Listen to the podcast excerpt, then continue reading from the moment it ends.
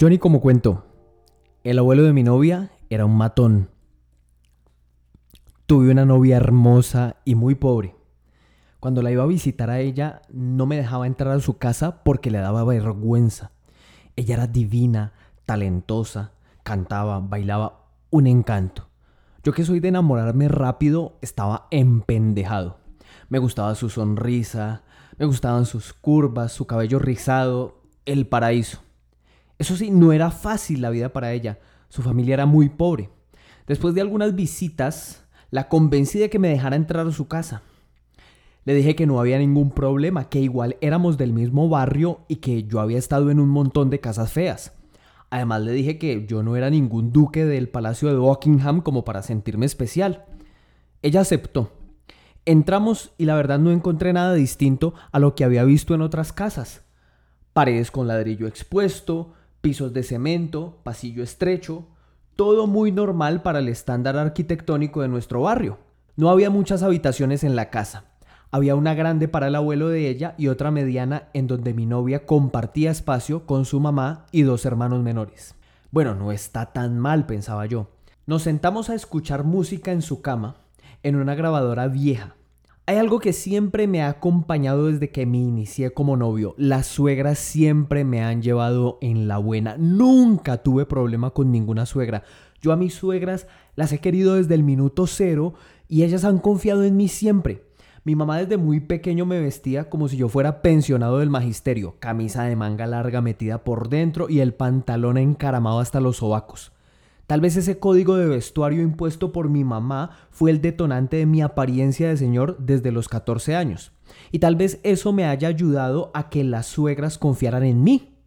Esta suegra en particular me tenía muchísima confianza. A veces me miraba con mucho respeto, hasta diría que con un poco de miedo.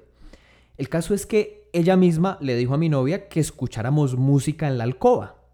Estábamos a gusto escuchando La sombra de la noche en Tolima Estéreo pero mi novia se veía un poco inquieta. Me contó que le preocupaba qué podía pensar el abuelo de mi presencia en la alcoba. Le dije, no pasa nada, nos hacemos en el corredor y ya. No, eso ahí es muy feo, me contestó. En medio de la duda sobre qué hacer, llegó el abuelo a la casa. El viejo apenas dijo, buenas, y se fue. Ella y yo nos quedamos tratando de ignorar la tensión que había instalado el viejo la grabadora nos empezó a cantar Everything I Do, I Do It For You de Brian Adams.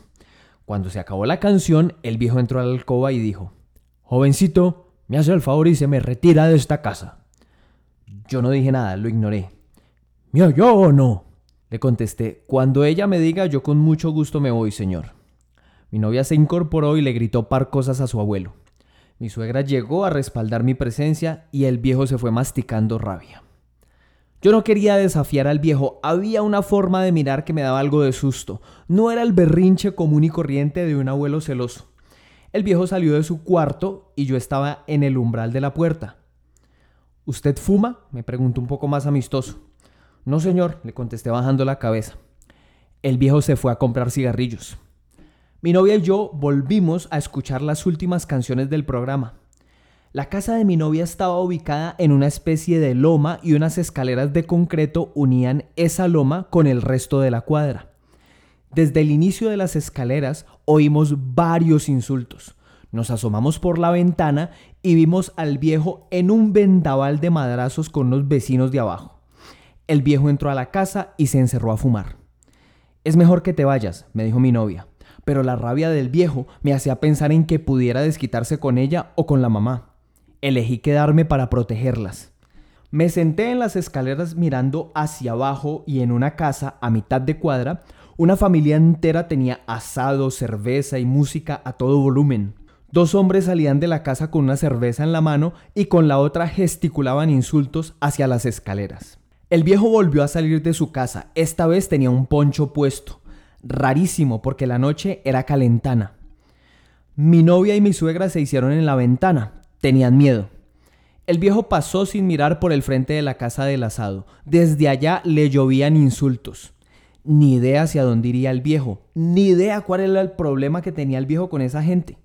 Yo pensé que el viejo se iba a demorar, pero no. Volteó enseguida y empezó a devolverse hacia la casa. como cuando uno ha olvidado algo. Al volver a pasar por la casa del asado y los insultos, el viejo los miró y escupió al piso. Uno de los insultadores se paró y entró rápido a la casa del asado. El viejo siguió su camino de vuelta. Cuando el viejo empezaba a subir las escaleras de la loma, el insultador había salido corriendo de la casa del asado y traía un cuchillo. Mi suegra y mi novia gritaron. Yo pensé, van a dejar como un colador al pobre viejo huevón este. El viejo se volteó y del poncho sacó una especie de escopeta pequeña.